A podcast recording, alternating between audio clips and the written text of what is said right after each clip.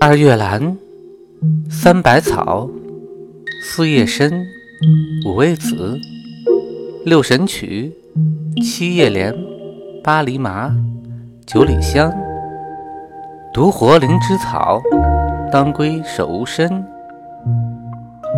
听百草故事，懂中药知识。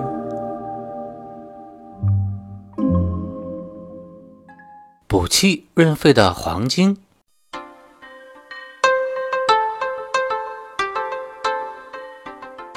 黄精能够补气润肺，是一味有名的中药。关于黄精的由来，也有着一段动人的传说。从前有个财主，家里有个丫鬟，名叫做黄精，可是天生的一副好容貌。财主于是色迷心窍，一心想要黄金做小老婆。财主捎信给黄金的父亲说。你家祖祖辈辈种我的田，吃我的粮，而今我要黄金做我的小老婆。你要是不愿意，就马上还我的债，滚出我的家门。羊雀不与毒蛇同巢，一家人急得没办法，只好叫黄金赶快躲出家门去。漆黑的三更夜，黄金逃出了财主的庄园，可是他刚刚逃出虎口，就被财主的狗腿子发觉了。于是财主马上派家丁打着灯笼火把去追赶黄金姑娘。黑灯瞎火中，黄金深一脚浅一脚的跑，鬼晓得跑到了一座悬崖边。这时身后灯笼火把越来越近了，姑娘最后一狠心跳下了悬崖。黄金跳崖后心想，这一下必死无疑。可是没想到。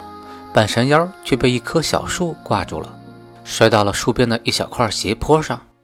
他只觉得浑身一阵阵火辣辣的疼，一下子昏了过去。不知过了多久，黄金醒了过来。他睁眼一看，吓了一大跳，只见身下是万丈深渊。几天来，他还没喝过一口水，没吃过一粒米，身子非常的虚弱。他看见身边长着密密麻麻的野草，黄梗细叶，叶子狭长，开着些白花，便挣扎着顺手揪下一把草叶，放在嘴里暂且充饥。一次，他拔下一颗有手指粗的草根，放在嘴里一嚼，觉得又香又甜，比那些草梗草叶好吃得多。打这以后，黄金姑娘便每天一边挖着草根过日子。一边寻找上山的路，太阳升起又落，月亮落了又升。转眼过了半年，一天，姑娘爬上了一块大岩石的后面，只见一颗酒杯粗的黄藤从崖顶上垂了下来。她抓住藤萝向上爬，这时才发现自己的身子变得非常的轻，轻的像燕子一样，非常轻松的爬上了山顶。连气儿都没喘，上了山顶，他径直的朝西走去。走着走着，看见前面不远处有了一个村落。他走到一户人家门前，拍打着房门：“家里有人吗？请给碗饭吃吧。”不一会儿，门开了，只见里面走出来一位六七十岁的老婆婆。她看了一眼姑娘，说。讨饭也不看看时间，人家大清早的还没有生火呢，哪来的饭吃啊？说完又回屋去了。黄金哀求道：“老妈妈，就行行好吧，我好几天没有吃东西了，有碗生饭也行啊。”老婆婆见他说的怪可怜的，就开门让黄金进了屋，又去热了碗剩饭，烧了碗热汤。黄金。看自己一时无处可去，于是就对老婆婆撒了一个谎，就说自己父母双亡，一路讨饭到此。过了一会儿，只见一个背柴火的老头进了门，老婆婆指着黄金对老头说：“这是个苦命的讨饭姑娘，他家乡闹旱灾，爹娘都死了，讨饭讨到咱们这儿，咱们就收她做闺女吧。老头看着姑娘，点了点头。从此，黄金姑娘就在老婆婆家住下了。日子一长，姑娘便把自己真实的身世告诉了大妈大伯。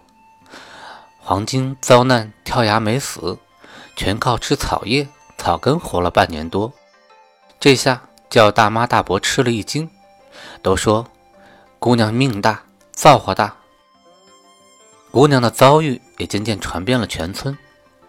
村里有个采药的老人，他听说姑娘吃草根能活那么长的时间，见到黄金姑娘本人，只见姑娘水灵灵的，气色和常人不同，就问姑娘到底吃的是什么草根。姑娘便带着老人在山上找到了那种草根，采药老人挖起来放在嘴里细细的品尝，觉得味道清香甘甜。吃后身子又暖和又舒服，精力旺盛。后来他把这种草根试着给病人吃，病人的病情也减轻了。给老人服用，老人的身子骨也渐渐变得越来越硬朗了。就这样，这种草根成为了一种良药。因为黄金姑娘发现了这种草药，所以大家就给它起名叫做黄金。